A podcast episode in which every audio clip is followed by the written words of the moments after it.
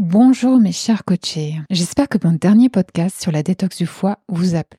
Mon intention est de vous expliquer cette science passionnante de la nutrition et son impact sur la physiologie du corps et de l'esprit, sans pour autant aller trop dans les détails et les terminologies de geek de la nutrition. Mais j'ai vraiment envie de vous partager toutes ces choses qui m'ont fasciné pendant mes études en nutrition. Lorsqu'on se rend compte de l'impact de ce qu'on mange de tous les micro et macronutriments sur le fonctionnement de notre physiologie, jusqu'au niveau des mitochondries qui sont les cellules productrices d'énergie et qui peuvent être détruites d'ailleurs par un manque de nutriments ou par trop de sucre. Mais peut-être que vous avez compris tout ça et que vous avez envie de faire des changements alimentaires mais que vous n'y arrivez pas. Faites une pause et demandez-vous qu'est-ce que vous en déduisez sur vous.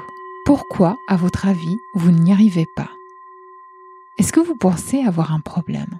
Un manque de volonté, un manque de motivation, un métabolisme particulier qui ne s'arrange pas avec l'âge, ou alors peut-être que vous arrivez à appliquer vos grands principes diététiques jusqu'au moment où vous vous sentez stressé.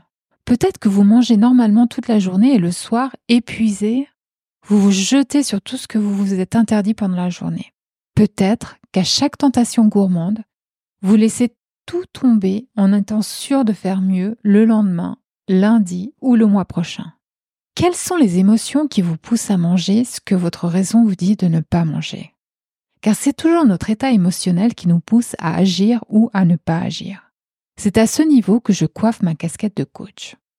Car ce qui fait la différence entre un régime, vous savez ce fameux régime que vous avez fait pendant un certain temps et qui a marché dans le passé, mais après vous avez tout repris et même plus, eh bien, la grande différence entre ce régime et un changement profond et durable, ce sont vos pensées et vos émotions.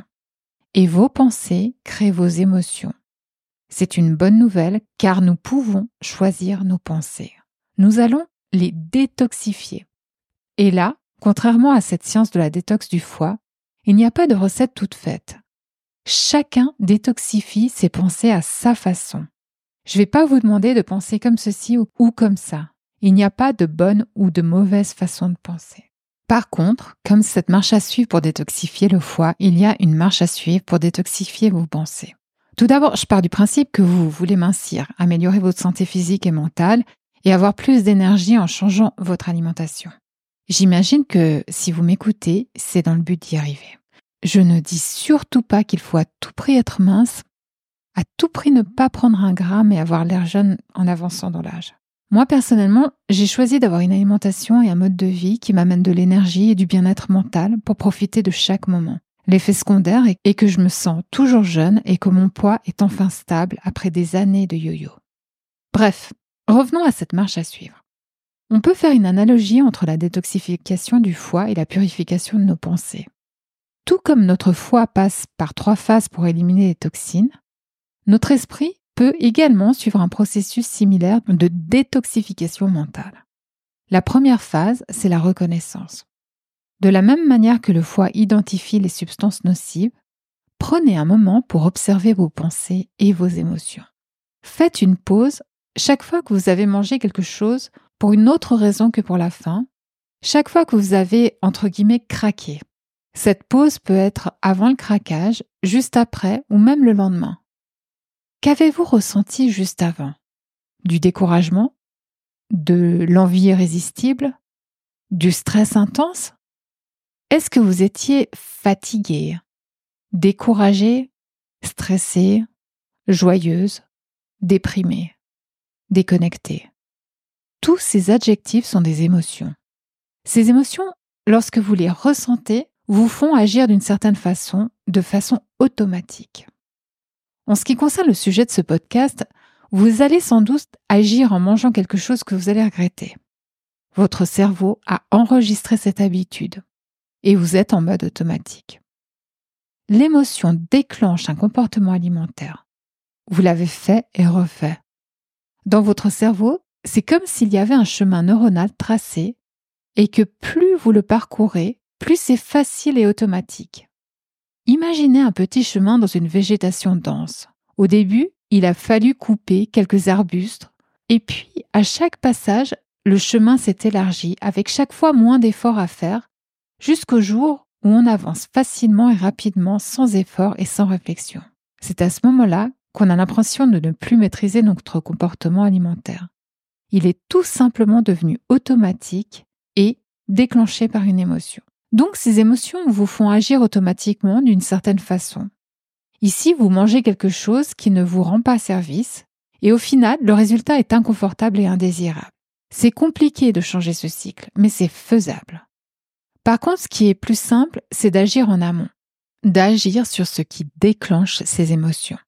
Et ce sont vos pensées qui les déclenchent. Donc la première étape de la détox des pensées et des émotions est de prendre conscience de ces pensées qui tournent en arrière-plan dans votre cerveau. On en aurait 60 000 par jour, souvent d'ailleurs toujours les mêmes, et on ne se rend même pas compte. On en prend conscience en se faisant coacher ou en les écrivant sans censure. Prenez un carnet et écrivez tout ce qui se passe dans votre tête sans y réfléchir. Ensuite, vous relisez pour identifier la pensée précise qui a déclenché l'émotion qui vous a poussé à manger d'une façon non désirée. Soyez attentive à la façon dont vous vous parlez. Se parler mal avec l'intention positive de vous faire réagir a souvent un effet contraire. Ça crée une image de soi négative qui devient insoutenable et qui finalement donne envie de manger de façon totalement déconnectée de ses sensations de faim, juste pour oublier et avoir un petit shoot de dopamine et de plaisir. Ces pensées déclencheuses sont aussi diverses qu'individuelles. Il y a le j'y arriverai jamais qui crée en vous une émotion de découragement et qui vous pousse à aller dévaliser le frigo alors que vous avez mangé si sainement pendant la semaine. Ou peut-être que vous vous sentez vide en pensant vous ennuyer et que cette émotion de vide vous a poussé à vous remplir de nourriture. Prenez donc un papier et notez, observez. Rappelez-vous des émotions et des pensées qui vous ont traversé avant le comportement alimentaire non désiré. Évidemment, si vous avez mangé pour répondre à votre faim physiologique, il n'y a aucun problème. Je vous conseille plutôt de vous concentrer sur les fois où vous mangez sans faim ou les moments où vous continuez à manger plus que votre faim. Ensuite vient la phase de transformation. Comme le foie convertit les toxines en substances plus faciles à éliminer, travaillez sur la transformation de vos pensées afin de créer une émotion plus utile. Le but, c'est pas de passer forcément d'une pensée super négative à une pensée idéale et super positive, mais c'est de trouver une pensée tout aussi crédible à vos yeux qui déclenche une émotion, qui vous fait agir différemment. Pour reprendre les exemples précédents, la pensée j'y arriverai jamais peut devenir j'ai l'impression que j'y arriverai jamais car je suis fatigué. Vous remarquerez qu'on ne passe pas tout de suite à la pensée contraire. Je vais y arriver, car cette pensée n'est pas forcément accessible à ce moment précis. Mais cette pensée intermédiaire, je suis fatigué, peut transformer en vous l'émotion de découragement en une envie de prendre soin de vous, et ainsi arriver plus facilement à passer outre la première pulsion alimentaire et à chercher une façon de vous reposer. De la même façon, dans notre deuxième exemple, la pensée je m'ennuie peut être remplacée par j'ai enfin du temps pour réfléchir à ce qui me fait vraiment plaisir et transformer une émotion de vide en émotion de curiosité. L'émotion de vide pousse à manger sans faim, alors que l'émotion de curiosité vous poussera sans doute à réfléchir. Enfin, la phase d'élimination. Tout comme le foie libère les toxines du corps, nous devons faire perdre de la vigueur aux émotions qui nous poussent à agir d'une façon qui nous plaît pas. Laissons-les s'adoucir.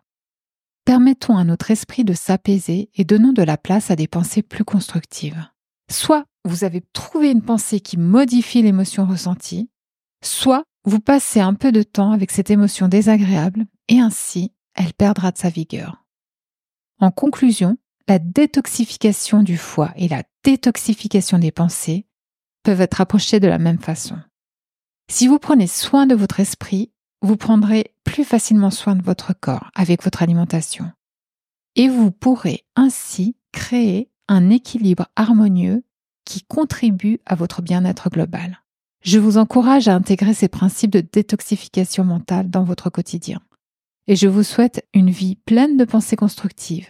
Merci de m'avoir accompagné aujourd'hui et à bientôt pour de nouvelles réflexions sur votre poids, vos hormones et vos émotions. Je m'appelle Valérie Cécile, je suis coach certifiée, nutritionniste et praticienne en hypnose. Dans ce podcast, j'accompagne les femmes qui désirent mincir durablement et se sentir bien alors que leurs hormones commencent à leur jouer des tours. Je parle de nutrition, d'état d'esprit et d'émotion. Je vous propose dans chaque épisode des pistes pour vous aider à atteindre enfin et une fois pour toutes votre poids idéal. Tout ça sereinement et sainement. Je recueille et partage ces informations avec toute mon éthique et ma conscience professionnelle. Cependant, je vous recommande de toujours vérifier avec votre médecin si ces recommandations sont compatibles avec votre cas particulier et votre état de santé. Vous trouverez plus d'informations sur mes accompagnements personnalisés sur mon compte Instagram Valérie Cécile Coaching ou sur internet valeriecécile.com.